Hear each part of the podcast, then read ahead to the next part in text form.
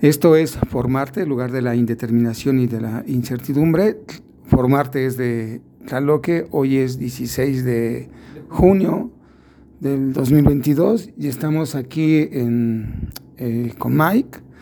Eh, él es editor, escritor, aquí de Pachuca. Eh, bueno, me echó un ratito en llegar acá a su casa, nos, nos, ha recibido, vengo en la bici y bueno, si gustas un, poquito de agua y bueno, vamos a estar conversando.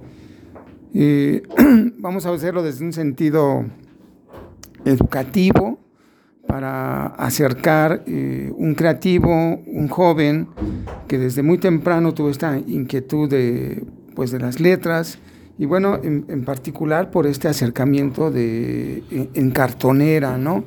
Entonces ya tiene Mike una trayectoria y, bueno, gusto en saludarte, Mike.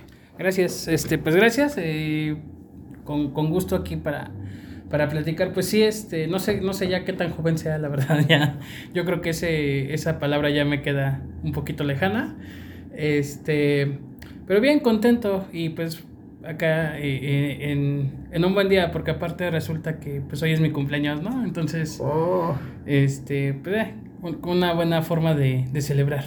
Bueno, no, no, sabíamos que era cumpleaños de Mike, pues felicidades todos los de Tlaloque. Eh, yo particularmente, eh, Moreno Rangel, docente, y que también hago estos, estos contenidos, pues para ampliar las referencias que tenemos los docentes como recursos didácticos. He escuchado a veces eh, en las investigaciones documentales o de, o de campo, eh, ciertas personas que, que, se quejan de que en los programas de estudio no hay tal contenido, tal singularidad, tal grupo, en los libros de texto tampoco, que hay que hacer esto, que aquello. Y bueno, en, mi larga trayectoria eh, como docente puedo decir que, el gobierno no lo va a hacer, la Secretaría de Educación Pública no lo va a hacer. Los docentes tenemos que hacer nuestros libros, tenemos que hacer nuestras investigaciones documentales, nuestras investigaciones eh, de campo, etnográficas, si quieren, hacernos de ese cuerpo de, conocimientos local, cultural, para acercarlos a los, a los estudiantes, porque, porque meter, meternos a todos en un libro eh, pues resulta imposible, no, no, no, vamos a caber, se necesitarían miles y miles de libros y el conocimiento cultural eh, pues va cambiando. Y, y, bueno, en ese sentido es como estamos hoy con Mike y nos da mucho gusto. Miguel Ángel Martínez, eh, en, el acta de nacimiento, de nombre, digamos, profesional, creativo, Mike. Y bueno, ya les contará eh, el por qué, pero bueno, celebramos que sea hoy su cumpleaños, una excelente eh, coincidencia y pues de aquí toda la felicitación. Eh, cumpleaños de vida y bueno, también pues con una trayectoria. Bueno, Mike, un, un gusto estar aquí y, bueno, tú evocarás en la escuela secundaria quizá, eh, ¿cómo estaba ese momento? ¿Tenías un proyecto de vida en el que te imaginabas cómo estás ahora? No, de hecho, eh, hace poquito, relativamente poco tiempo me acordé que eh, en la secundaria yo quería ser contador, ¿no? Y, y, estaba el taller de contabilidad, entonces me metí y dije, no, por aquí no. Pero de ahí fue muchos años no saber qué querer de mi vida. Pero sí me acuerdo mucho que había una amiga que decía, que me decía, yo quiero ser psicóloga y escritora, ¿no? Y me acuerdo que yo le dije, no manches, o sea, no, ¿para qué? Qué flojera, qué aburrimiento, no sé qué. Y resulta que con el paso del tiempo soy psicólogo y escritor, ¿no? Entonces, es cierto. fue bien, bien chistoso. Este, es cierto. En la secundaria fue un, un, un chico, pues, eh, no, no, no desmadroso, pero, pues, estudiante de escuela pública, de, de nivel socioeconómico medio bajo, este, más bajo que medio, este, o más bien, por ejemplo, económico me parece que era medio, ¿no? Pero por el tipo de, de, de trabajo o condiciones de mi familia, pues eso implicaba que no teníamos tiempo eh, para otro tipo de, de experiencias como puede ser la lectura o las artes, porque teníamos que estar todo el tiempo trabajando. Entonces, eh, pues digamos, eh, en, en, cuanto a capital económico, pues no puedo decir que me iba mal, pero en cuanto a capital social y cultural, pues ahí sí, de ahí sí tuve muchas carencias, ¿no? Entonces en la prepa llevé aprendí como a, sobrellevar eso, muchos amigos me, me enseñaron incluso a, a, empezar a comunicarme, a empezar a, a, hacer valer mi voz, a, hablar, a expresarme de una mejor manera, ni siquiera escrita, hablada. Este, y ya hasta la, a finales de la prepa es que empiezo a querer escribir eh, y de ahí pues entré a la carrera en psicología y como que las cosas se, se, han ido dando, ¿no? Entre, entre que busco cosas que me gustan y entre que empiezo a encontrar como correlaciones ahí entre una carrera y otra, eh, voy construyendo pues el punto en el que estoy ahorita, ¿no? Que la verdad también no, no, no me puedo quejar, soy muy feliz en, en, haciendo lo que estoy haciendo, viviendo de la manera en la que estoy viviendo, este, desde escribir, hacer libros, ayudar a gente a publicar libros. Eh, por otro lado, pues por ejemplo, llevo, doy terapia, ¿no? Y talleres que, que, se, que principalmente los muevo desde la terapia narrativa, que es como, como el contrapunto de esto.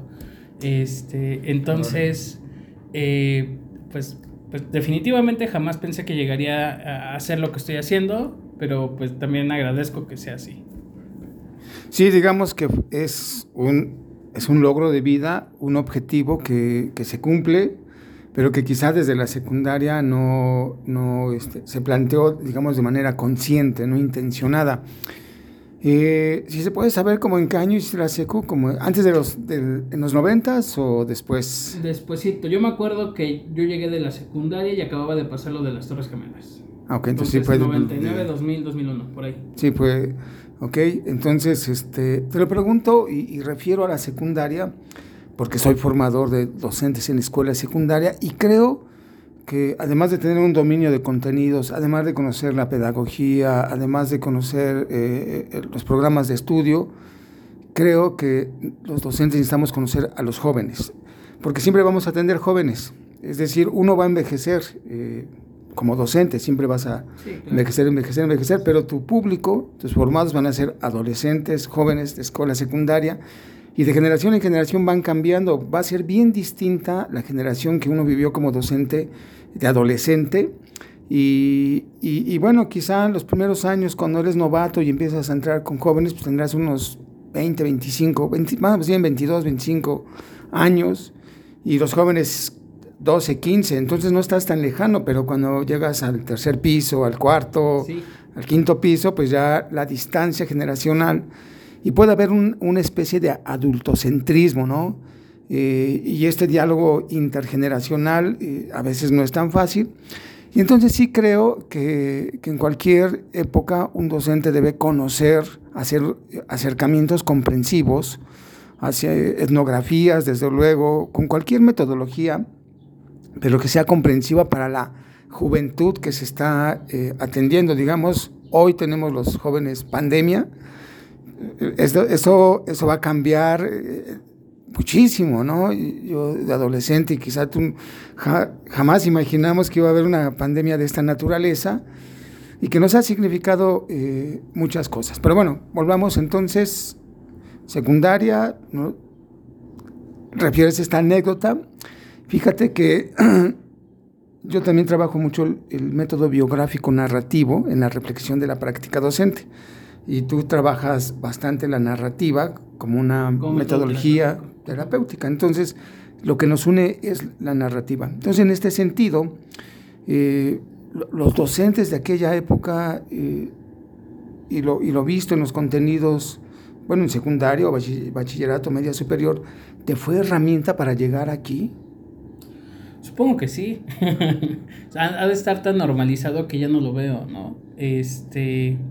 Y, me pasa todo el tiempo. Este, justo el martes tenía que dar una terapia y temprano dije, no, me voy a poner a revisar cierto contenido de la estructuración de preguntas de terapia narrativa, muy específico. Y me pongo a revisarlo porque yo dije, chin, siento que no lo estoy haciendo bien. O sea, siento que como que ya olvidé esto que había leído, ¿no? Y lo empiezo a leer y digo, no, es exactamente lo que estoy haciendo, pero ya lo normalicé, ¿no? O sea, ya se volvieron como experiencias de vida. Lo que sí, por ejemplo, noto bastante es que sí tenía una predilección en la secundaria hacia cualquier forma de expresión artística o cualquier forma de expresión en juvenil, por decirlo de alguna manera, porque En su momento intenté tocar la guitarra, o más bien tocaba la guitarra, lo dejé cuando em-, empecé a escribir, porque dije de aquí soy. Pero antes de eso dibujaba, este, tenía libretas con, con dibujos, eh, que incluso algunos eh, compañeros me querían comprar, ¿no? Les gustaban mucho. Eran dibujos de cultura pop, siempre me ha encantado la cultura pop, entonces eran, eran dibujos de videojuegos, de personajes, que eran como entre el personaje, digamos, real y alguna ficcionalización o le metía algo extra, ¿no? ¿no? era como la imagen así, la que calcaba, sino que era como tomar una imagen como base, pero después replantearla y hacerle otras cosas. La resignificabas. Ajá, de alguna manera. Este, en su momento, pues también, eh, pues como todo adolescente, le quise dar al break y este, pues no, no tengo el cuerpo de, ni la, ni la, ni, ni, ni la disciplina a la tabla, lo mismo. Este, siempre me gustaron los videojuegos. Por ejemplo, tengo mi tapete de baile, ¿no? porque ya lo utilizo igual y hasta más como ejercicio más que como divertimento, bueno, que también. Pero siempre he tenido como esa vinculación hacia, de alguna manera, hacia la cultura. Ya sea pop, principalmente pop. Yo creo que en su momento fue mucho a la pop, porque justo como no teníamos estos... Eh, este, este bagaje cultural en la familia que me dijera, ten, toma este libro, ponte a leer este libro, vamos a ver una obra de teatro, vamos a un concierto, pues era lo que tenía a mano era la tele. Entonces me crié con la tele, pero siempre lo visibilicé como una forma de construcción cultural, aunque no lo, no lo contemplaba como tal, era algo que me gustaba y que yo sentía que era parte de mí y punto, ¿no? Y hasta la fecha, para mí una, una base importante para incluso lo que hago literariamente sí es basarme en la cultura pop, porque siento que, que ahí hay muchos muchos significados, muchos significantes eh, que van construyendo a las nuevas sociedades. Hace ratito decías este, que se va haciendo eh, eh, lejana esta distancia con los alumnos, ¿no? Yo también he dado clases, lo más jóvenes que he dado es bachillerato, ahorita doy clases en posgrado, pero pues porque me gusta trabajar ya con adultos, que es como tienes que trabajar y ya no te tengo que decir nada, ¿no? Nada más vamos a orientar. Pero por ejemplo, cuando estaba con chicos de prepa, yo llegaba y les decía chistes de, no sé, de Los Simpson, de Futurama, y ya no me entendía, ¿no? Y dije, chin, no, no, no es posible, ¿no? fue, fue un shock muy fuerte decir, ¿cómo? ¿Ya no es de chavos esto? Dije, chin. Entonces fue como readaptar y reencontrar como esos otros significados que a ellos les hace sentido. Sí, claro. Fíjate que ahorita evoco a, mi, a, mis adolescentes de casa, a nuestra hija e, e hijo también, eh, que igual, este, eh, pues la, cultura digital, la expresión juvenil digital, TikToks, memes, etcétera, de repente me los muestran y, y, y ¿a qué hora me río o qué? Entonces los referentes si cambian, desde luego ahí se ve mi ignorancia hacia la generación, porque ya de repente eh, pues tienes que ir conociendo varias, generaciones, ¿no? Y eso creo, puede haber artículos, antropólogos, sociólogos, historiadores que trabajen en las culturas juveniles, dan acercamiento, pero no hay otra cosa como el, el, acercamiento etnográfico, tener como docente tu libretita, anotar lo que ves de los, de los, de los alumnos. Entonces, eh, es el arte en la, juventud, aunque no lo sabías. No, no lo sabía. Eh, eso ya, a, partir de las reflexiones de vida, ya eh, dices, bueno, en ese momento era el arte, en ese momento no sabía qué. Y, y entonces, curricularmente, desde siempre, desde que yo iba a la, secundaria, bueno, ese es para mí el siempre, esa es la acotación, para cada persona puede cambiar, como el ahorita. Eh, y, recuerdo que, disfrutábamos mucho el arte. Eh, bien evoco que se abrió el, taller, en aquel tiempo talleres de artes gráficas y no pude entrar. No había cupo, se abarrotó y me quedé con dibujo técnico, ¿no? Eh, y bueno, hubiera sido una buena experiencia. Pero curricularmente se le destina muy poco tiempo. Es decir, el arte es como, bueno, no es tan importante, no sé para quién, estos diseñadores de programas de estudio, pero insisto, los diseñadores de programas de estudios, los diseñadores de, de, libros, no lo van a hacer. Lo tenemos que hacer los docentes. Y aquí está, eh, bueno, Mike, eh, el arte es una herramienta de vida, le ayudó seguro bastante, casi estoy seguro de ello. eh, ha logrado objetivos de vida. Después de que terminemos de grabar el podcast, eh, vamos a hacer un room tour aquí de, la, editorial. Ustedes no lo ven, pero ahora que, que él va conversando, va diciendo eh, las cosas que están aquí, bueno, esto adquiere vida, hasta, hasta, siento que, hasta siento que brilla, ¿no?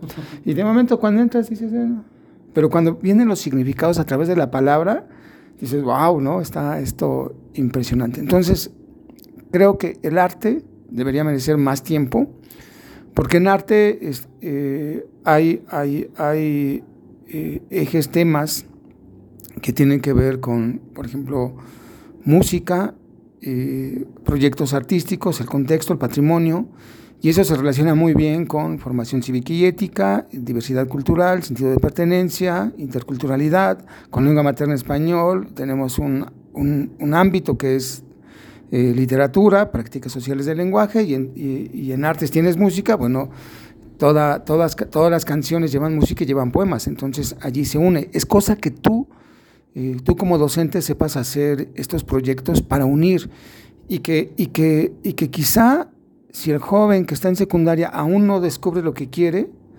pero tú a través de, de este acercamiento etnográfico puedes saber que le gusta el arte como a Mike. Quizá, quizá por ahí faltó alguien que dijera, bueno, Mike, ¿qué te gusta? ¿Qué haces? ¿Qué te llama la atención?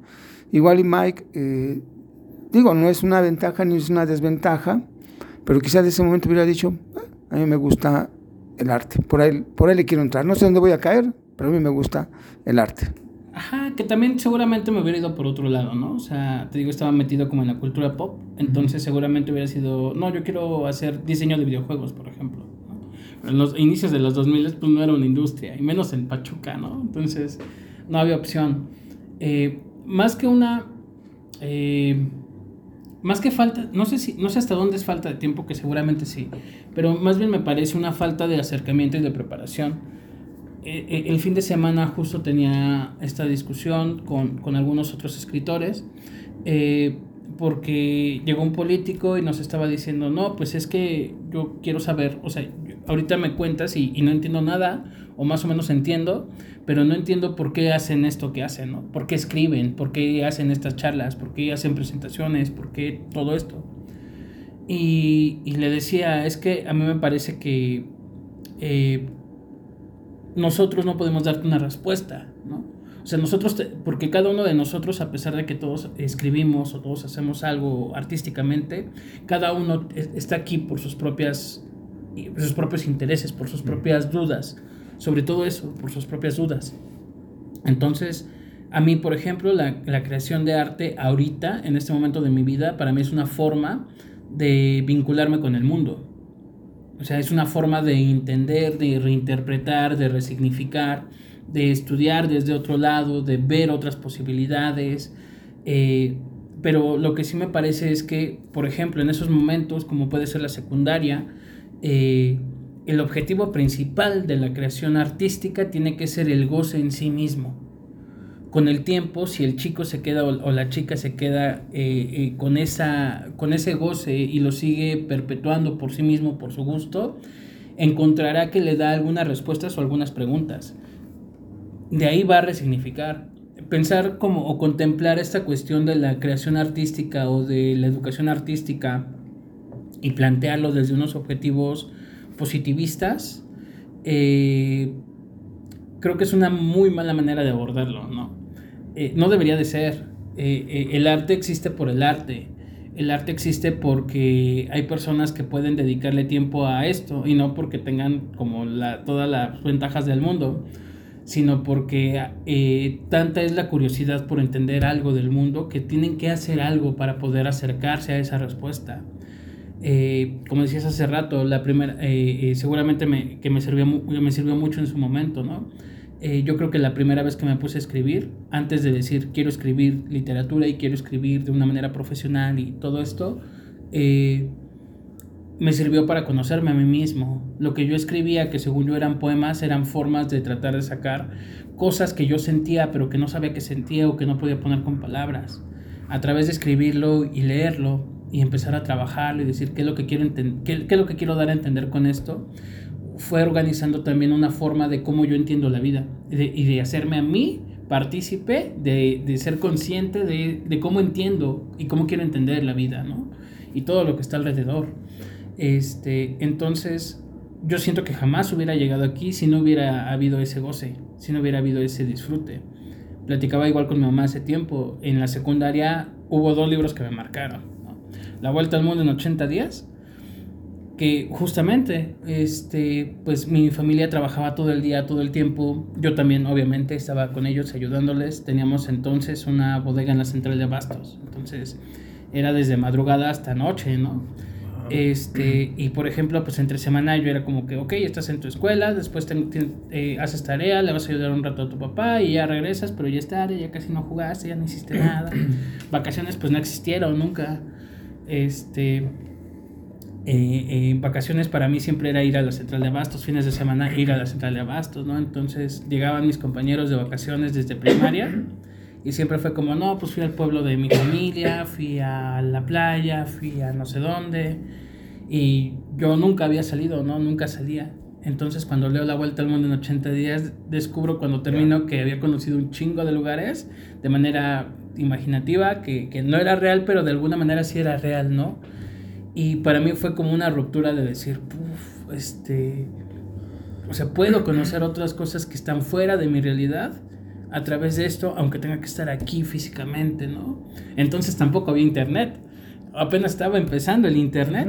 Entonces también no era como una opción decir, ah, me voy a meter a investigar y a ver. No, no, para nada.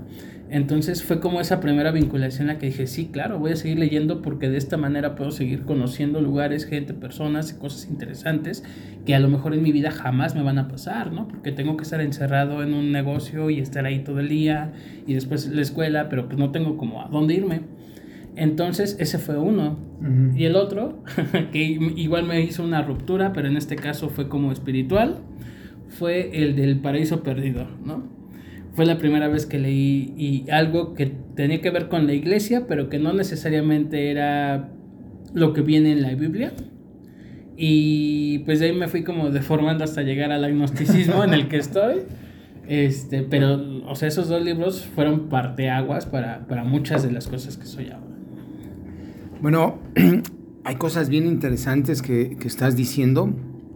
Bueno, la, la, que voy a rescatar eh, en inicio es que justo le has dado a, dos cosas que hay que trabajar con los docentes, o que todos los docentes trabajamos, incluso yo, las creencias. Hay creencias que tenemos que no tienen sentido formativo.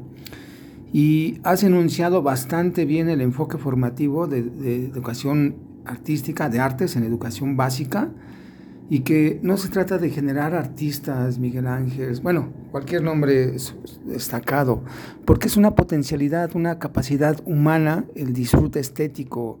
Eh, en su, bueno, hay una gran cantidad de teorías para comprender qué es el disfrute estético, ¿no? este aprecio por, por, por lo bello, que también no significa que sea político, es totalmente político, a veces muy crítico, otras no tanto, pero bueno, ese es otro tema. Y justo esto, eh, creo que, que artes y el, y, el, exceso del pensamiento analítico, positivismo también, ha llevado a que separemos, ¿no? Está la, termina artes, ahora empieza matemáticas. Termina matemáticas, ahora empieza lengua materna español. Como si el arte no tuviera que ver con las matemáticas, como si no tuviera que ver con, con lo lingüístico, como, como si no tuviera que ver con la historia, como si no tuviera que ver con los derechos humanos.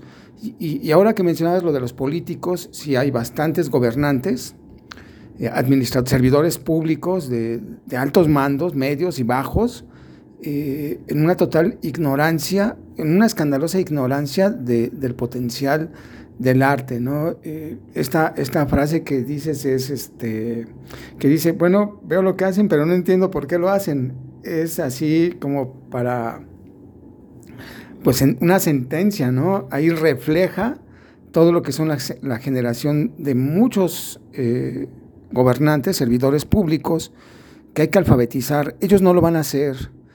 Eh, no lo creo. Eh, creo que, creo que la, sociedad civil organizada, los creativos, tenemos que organizarnos para, para hacer esto, ¿no? para que sea visibilizado el arte. Entonces, Eh, no es para no, artes no es para que sean artistas, es para este disfrute y claro que ya con, desde otra epistemología cambiamos del positivismo, nos vamos a la complejidad, entonces el arte es complejo y se relaciona con todo y eso requiere una didáctica compleja, que tú sepas unir arte con crítica política, con conciencia histórica, con cuidado del medio ambiente, con patrimonio cultural, natural, con, bueno, en fin, tantas cosas que vemos. en los ámbitos de perfil de egreso de educación básica está el proyecto de vida. Y justo, ¿no? Tu proyecto de vida desembocó en el arte y ya en ese programa de estudios, no, todavía no, debió, debió haberte tocado el, el plan 93, 94, porque luego hay una reforma por el 2006, pero tú ya en el 2006 ya, ya no. Entonces, ahí, por ahí está, eh, sin embargo, bueno, estos, estos, conversatorios nos sirven a los docentes para ir eh, desestructurando, eh, cambiando creencias, concepciones y ver de otra manera el arte. Otra idea que también recupero es que se vive del arte se vive de, del arte, no, no es este, ay, ¿de qué voy a vivir? ¿no? Creo que igual es una creencia no solo docente, sino también social, ¿no? Sí, sí, me, eh, hay, hay, como muchos bemoles, ¿no? Yo también digo, ah, más o menos se vive del arte, ¿no? O sea, eh, pues a final de cuentas la ventaja es que yo tengo otra carrera, yo no soy licenciado en arte, soy licenciado en psicología, de hecho tengo maestría en ciencias sociales. Este, entonces me dedico a la docencia, me dedico a la terapia, me dedico a dar talleres, que lo que yo hago es mezclar con lo, con lo artístico, ¿no? Pero digamos que el fundamento y la base sí está en otra, en otra área de conocimiento. Eh, también conozco a gente que se dedica al arte y que vive de esto sin problemas, ¿no? Este, pasan aquí dos cosas, o, bueno, más bien varias cosas. Eh, por un lado, e, esta cuestión, por ejemplo, del, del, del político no es, no es solo de él, no es una creencia social porque estamos inmersos en este pensamiento positivista donde todo tiene que ser funcional y eficiente. Y no, o sea, no estamos aquí para ser eficientes, estamos aquí para vivir. Exacto. En el mejor de los casos, o para llegar a morir, ¿no? En el, depende de la perspectiva filosófica. Pero, eh, al final de cuentas, hagamos o no hagamos, produzcamos o no produzcamos, vamos a seguir vivos. Entonces, en ese sentido, eh, de qué, de qué manera alimentas tu existencia. Eh, tiendo a ser muy... Eh, eh, mis amigos dicen que soy completamente nihilista, ¿no? Porque yo digo que efectivamente todo tiende a desaparecer. Entonces, si todo tiende a desaparecer, pues ¿qué importa si hago algo legal o algo ilegal? Bueno, importa porque tú no vas a estar bien mentalmente sabiendo que hiciste algo malo, ¿no? Esa ya es una construcción, digamos, interpersonal que viene desde, desde la moral, desde la ética, pero que sí se ve, enriquecida por muchas otras lecturas, no necesariamente literarias, ¿no? Eh, filosóficas, antropológicas, sociológicas, psicológicas. Este, a lo mejor no estamos acostumbrados a leer, este, pero podemos acceder o podemos acercarnos con personas que nos pueden orientar, como puede ser un profesional, un psicólogo, por ejemplo. ¿no? Siempre hay lectura, siempre hay hacia dónde podemos incrementar como este, esta percepción de realidad, de, de experiencia viva en sí misma, para a partir de ahí resignificar nuestra, nuestro momento, ¿no? Si irremediablemente todo tiende a desaparecer, entonces no me preocuparé si logro tener una mansión o no, porque va a desaparecer la mansión. Yo voy a desaparecer, pero de lo que voy a ser consciente es de mi experiencia de vida mientras esté vivo. Después de eso, pues ni siquiera voy a tener nociones de, ¿no? Entonces, en ese sentido, pues lo único que puedo hacer es enriquecer mi vida eh, en experiencias, en, postulados, en, A mí, por ejemplo, me, enriquece muchísimo, me, me, me, mueve muchísimo preguntarme cosas, contestarme cosas, conocer historias. Entonces, desde ahí lo vivo, ¿no? Y, para eso vivo. Eh, obviamente, pues sí, hay, no podemos salirnos del sistema, el sistema de todas maneras está inmerso. Eh, y nosotros estamos inmersos en el sistema, no, no, no podemos salir de él. Eh, yo creo que, por ejemplo, en, mi labor como, como, maestro, sí está mucho esta parte de, de decir, este, no me gusta el sistema, entonces voy a tratar de hacerlo cambiar, pero mi chamba para hacerlo cambiar es cuestionarte a ti como alumno. Cuestionarme, cuestionarte por qué crees lo que crees, cuáles son las bases teóricas que sustentan, porque ni siquiera eres consciente de que hay unas bases sistémicas que sustentan por qué piensas lo que piensas. Eh, me tocó tener un alumno hace poco que les di psicología y comunicación de masas en la maestría en marketing político. Este, y me decía, no, es que yo quiero eh, aprender todo lo que necesito para ver cómo influir en las personas, ¿no? Y dije, ay, cosita. Terminamos la materia y me dijo, profe, es que estoy en crisis. O sea, yo pensé que yo quería controlar a las personas, pero me doy cuenta que he sido controlado toda mi vida, ¿no? Sí. Y qué bueno que te diste cuenta ahorita. Sí, porque esto de la meta-ignorancia, bueno, cuando sabes que no sabes, ya la hiciste. Pero cuando no sabes que no sabes, sí, está, está, la, la metaignorancia es terrible. Y fíjate que reitero igual el pensamiento analítico positivo, esos excesos positivistas analíticos de separación. Y, y, justo, ¿por qué necesitamos creer? Tenemos la creencia que solo nos debemos dedicar a una sola cosa. O sea, pues cuando puedes ser, eh, bueno, yo soy docente, soy comunicador, de repente también escribo, eh, cocino, somos una complejidad.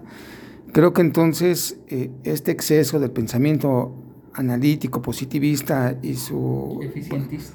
Y que, y que, y que está muy de, de, de cerca con otras creencias que, refieren al, al, liberalismo, al moderno, ¿no? Este, su, su hermano económico, ¿no? La, la, efectividad, la eficacia, el alto rendimiento, la especialización, eh, eh, el, el, éxito de vida, ese tipo de creencias que están minando justamente lo que dices. Bueno, antes de, antes de ser todo eso somos humanos. Claro. Entonces, ser humano es sentirse sentirse vivo, ¿no? Entonces, sentirse vivo es, es una experiencia, sí subjetiva, pero que refiere justo a lo que llamas, o lo que es lo ético. Cuando tenemos experiencias de vida éticas, y que puede ser a través del arte o de lo que tú quieras agarrarte, ¿no? Puede ser el arte, el deporte, la ciencia, eh, la cocina tradicional, no sé, muchas cosas, necesariamente va, va eh, el sentido de vida. Sí entiendo lo del nihilismo, ¿no? Pero creo que lo entiendo un poco más como una herramienta eh, didáctica, una herramienta para reflexionar. Bueno, ahí están los pero su hermano son los sentidos. Entonces, del nihilismo al sentido de vida, pues ah, creo que es buena, es, buena esa idea, ¿no? Sí, este, o sea, digo, lo comento porque me causa mucha gracia cuando se lo conté a unos amigos es que tú eres nihilista. pues sí, güey, la neta sí. ¿Para qué te digo que no? Porque me encanta el disfrute, porque nací también en la era hipermoderna, güey, en donde somos consumistas por naturaleza, ¿no? Entonces, obviamente que, que, que me va a gustar. Pero también soy consciente de que no podemos soportar ese estilo de vida, de que no podemos soportar ese, esa calidad de demanda, esa cantidad de demanda para estar siendo productivos y consumistas al mismo tiempo, ¿no? Entonces tenemos que poner un límite y decir, ok, ¿de qué otra manera puedo generar esas experiencias de gozo, esas experiencias de disfrute, de acuerdo a mis posibilidades, de acuerdo a mis condiciones y de acuerdo a las posibilidades que me da el sistema? Porque, por ejemplo, critico mucho al, al coaching en ese sentido, ¿no? Este, trata de decir y, y de recargar el peso de la, del éxito y de la felicidad en uno mismo, pero pues, ¿qué crees? Tú no estás solo en el espacio, ¿no? Hay un sistema, hay un modelo económico, hay un sistema político, económico, jerárquico, patriarcal, y con una serie de conductas y condiciones que no podemos dejar de lado. Y entonces, pues más bien es como, ok, yo estoy en este punto y estoy rodeado de todo esto. ¿Qué puedo hacer con eso? ¿Y hacia dónde quiero ir? Tener la conciencia de todo eso es difícil y es a veces el, el proceso es doloroso. ¿no? Sí, claro, eh, digo, justo hoy es tu cumpleaños y todo, y, y, qué bueno que estamos haciendo este podcast porque estás recapitulando eh, más o menos cerca de 30 años, ¿cierto? 33. 33 años de, de, vida por ahí del finales de los 80s, 87. 89. 89. Este, bueno, y, y, para acá, ¿no? Entonces, también es la biografía, sí, eh, este sentido social, existencialista, pero también es la historia de la, de la humanidad. Y yo te quiero preguntar una cosa. ¿qué expectativa tenían sobre ti o qué pensaban de ti los docentes de, educación básica? ¿Qué, qué, decían de, de, Miguel Ángel en aquel tiempo? Yo me la pasaba jugando videojuegos, eh, fútbol, o sea, yo era un, chavo normal, de la secundaria normal, y para mí siempre fue como, pues X, o sea, no, no voy a lograr como nada grandioso, ¿no? Este, me acuerdo mucho que casi todos mis maestros desde primaria fue como, es que tienes potencial, pero échale ganas, ¿no? Y me lo dijeron toda mi vida.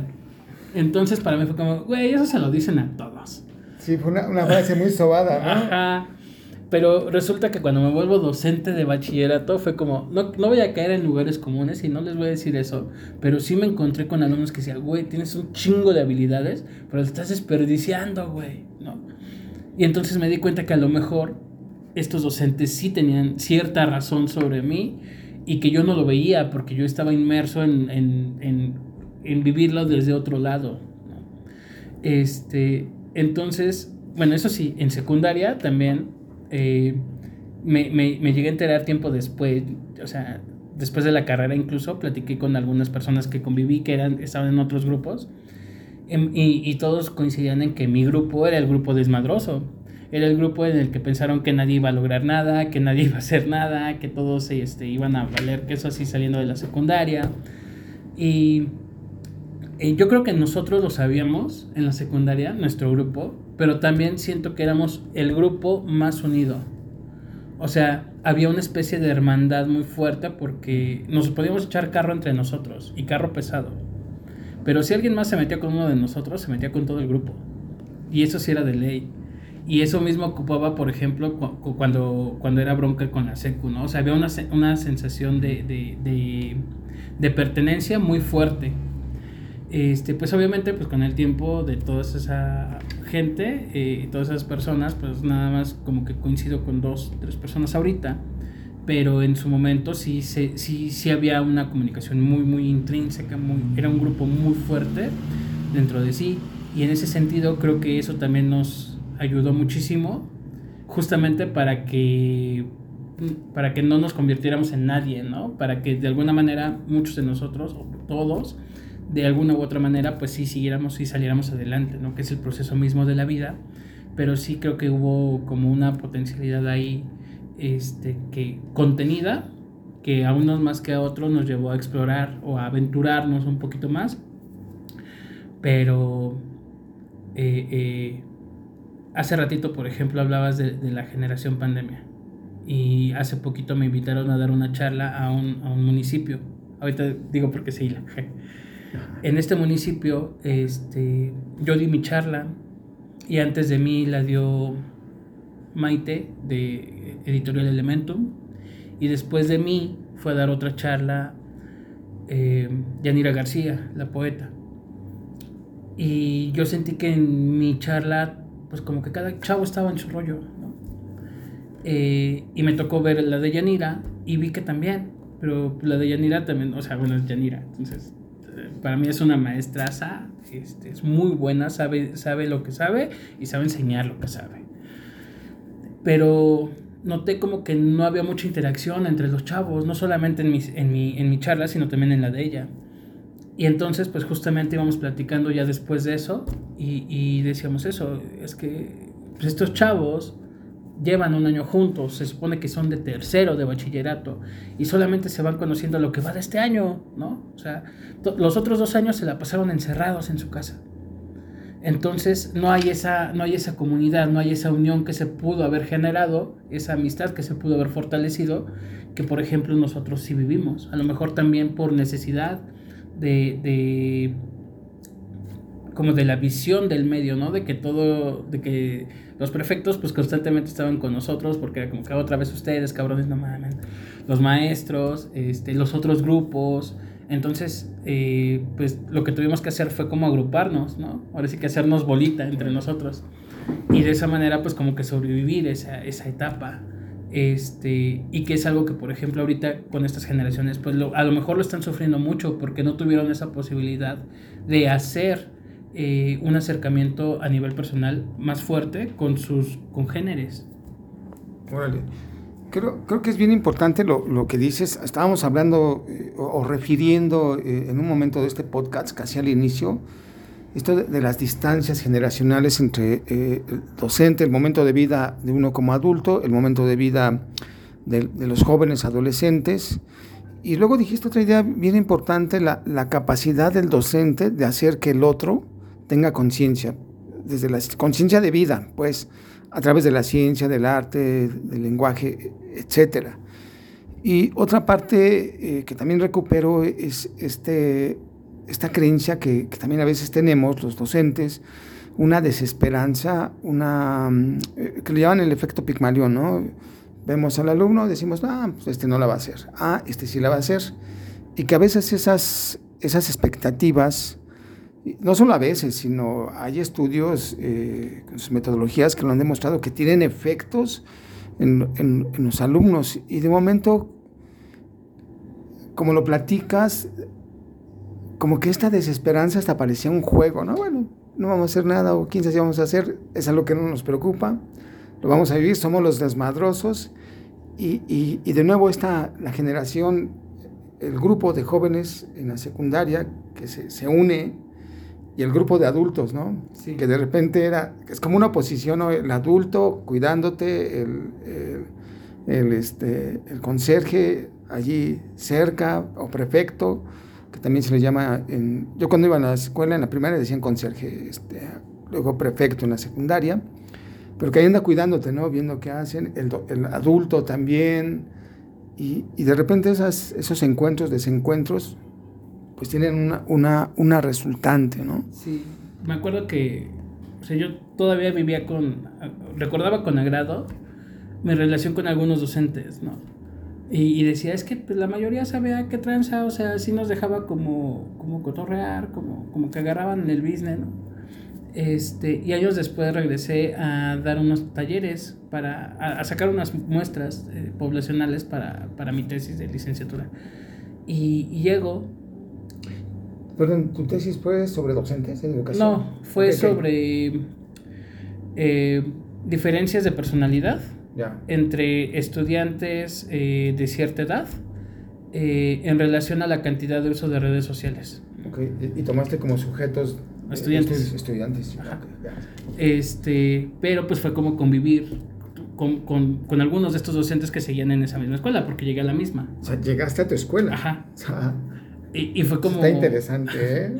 Fue, fue así, o sea, me, me tumbo de, del pedestal que tenía todos mis maestros, ¿no? Porque llegué y, y platiqué con, con, alguna, y no me acuerdo qué le dije, ¿no? Le dije, eh, creo que un concepto eh, eh, o una palabra, algo así como desconozco, algo así, porque yo utilizaba mucho esa palabra, desconozco. Y entonces ella me escucha y se empieza a reír y yo decía, ¿qué tranza? ¿No? Yo ya, pues, egresado de la licenciatura y fue, ¿cómo ves que dijo desconozco, no? Pero así como si hubiera dicho una palabra rimbombante o, extraña o no sé. Y fue como, ching, ¿qué tipo de gente me estaba preparando? Yo ni sabía, ¿no? Que, que, que una palabra le hace esa, esa, eh, eh, eh, o sea, tanta gracia, o sea, ni siquiera es una palabra tan, tan desconocida. O sea, si, si, si, o sea, con qué parámetros nos estaban visibilizando, con qué parámetros visibilizan a un adulto que también fue como su exalumno, ¿no? Eh, seguramente pues yo también soy como muy, muy nerd, entonces sí fue como, para mí no es tan extraño, ¿no?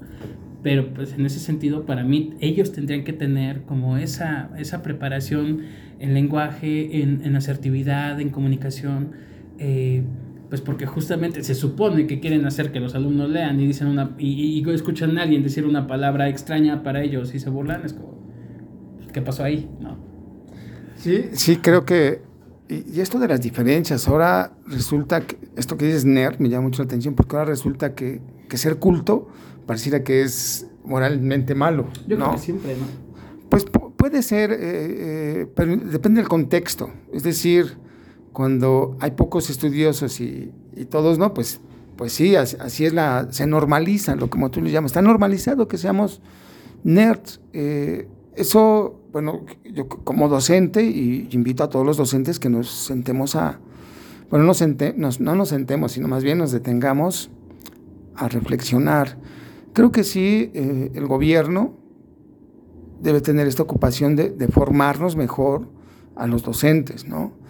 Es una parte institucional de política pública, es una obligación, pero también una obligación moral de vida, es que tú te compres un libro, te pongas a leer, visites al artista a su casa, si no hay museos en Pachuca, porque esa es otra, es otra, situación que está...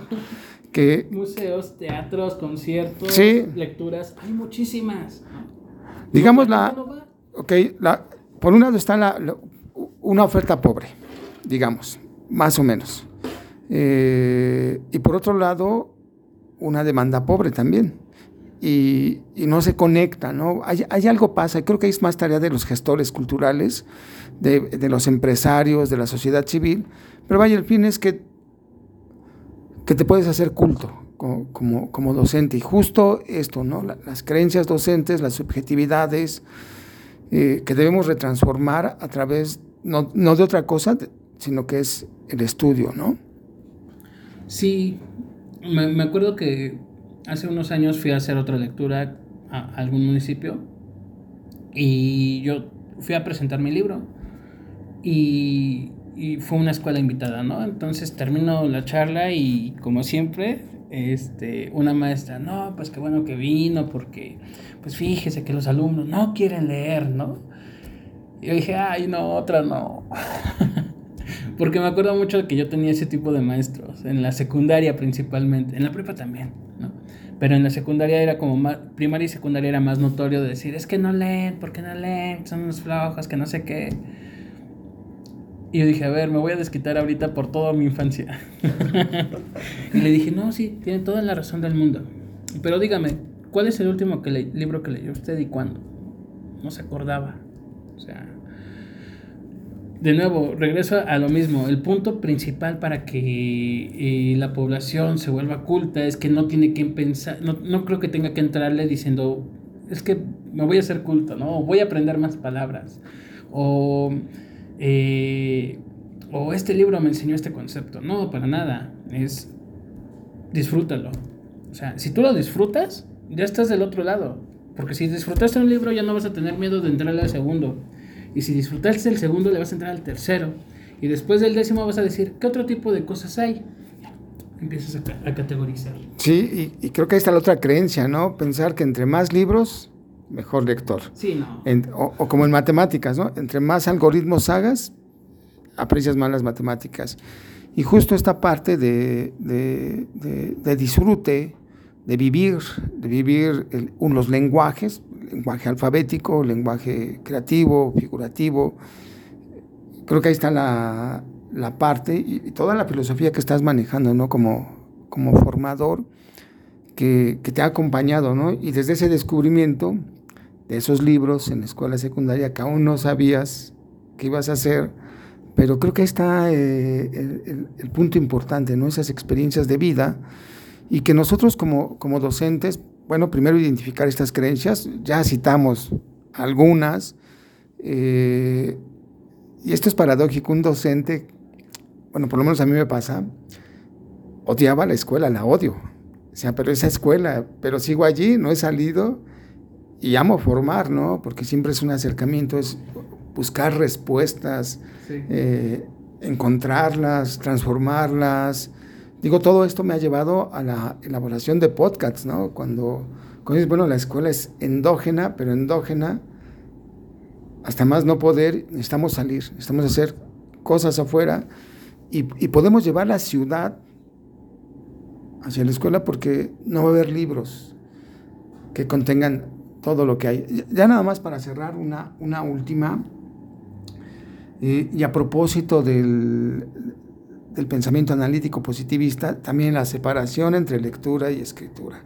Okay. O sea, eh, la sociolingüística ya nos ha enseñado, o la literacidad, que pues antes de, de, ocuparte de esas separaciones, cultura letrada, eh, son un continuo, se complementan, no puedes formar solo en sí mismo para la lectura, necesariamente expresión, eh, y bueno, eso implica otras didácticas, que pienses en literacidad, no en, no en cantidades de libros para que seas culto. Claro. Porque no leen, porque no quieren, no les gusta, Sí. ¿no? Sí, este. Híjole, es que el tema del libro me apasiona.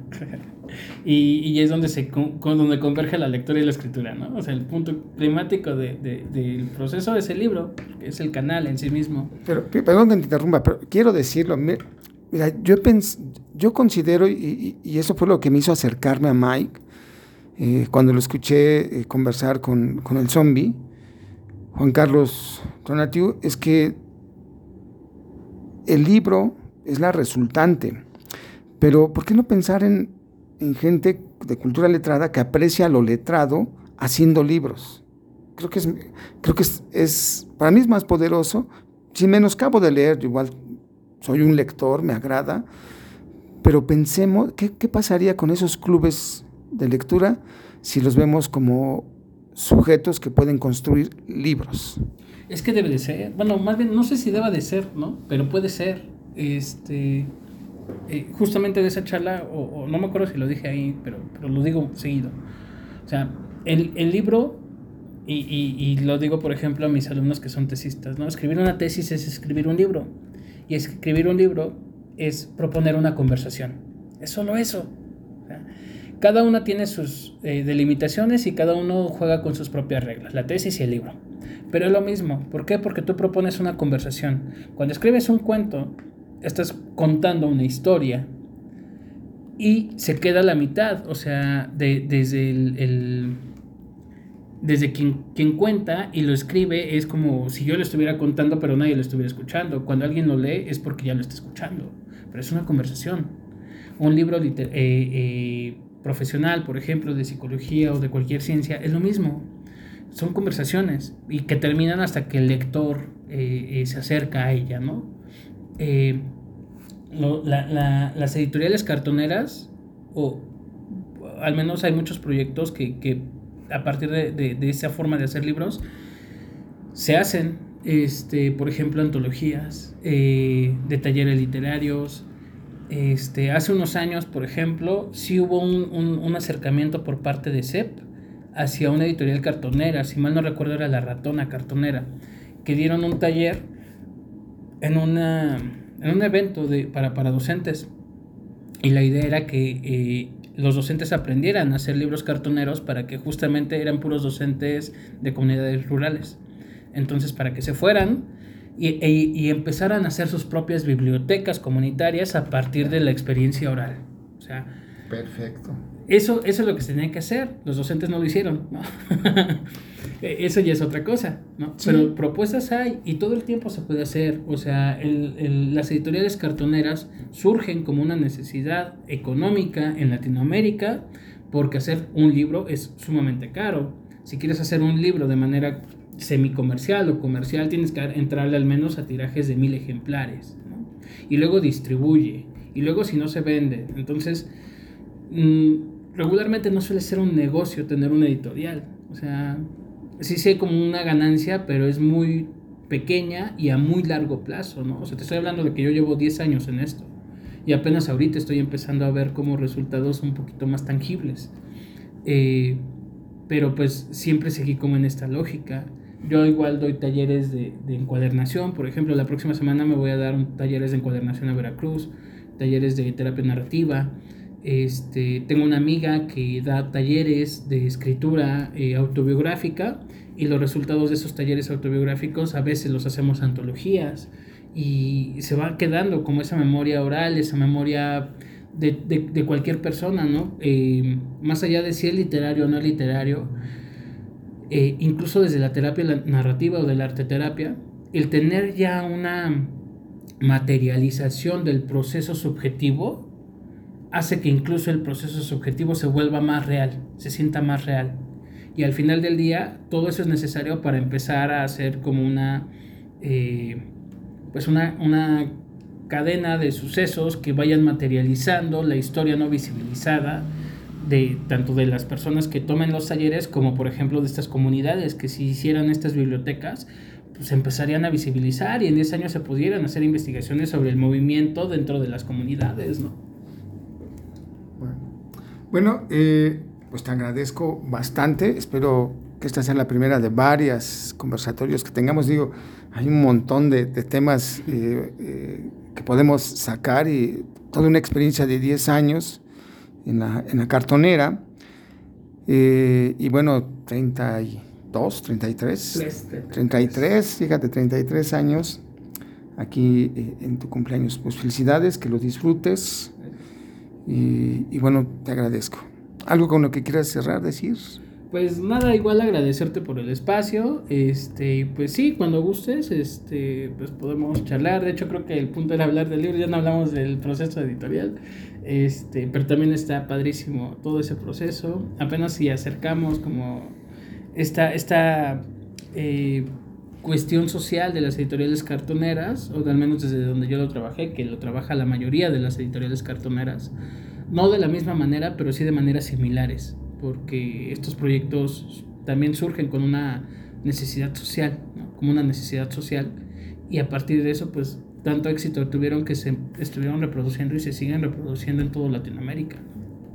Muy bien, sí, eh, bueno, ahora que ya le paremos, vamos a hacer el room tour, que primero voy a subir y ya después el, podcast, ¿no?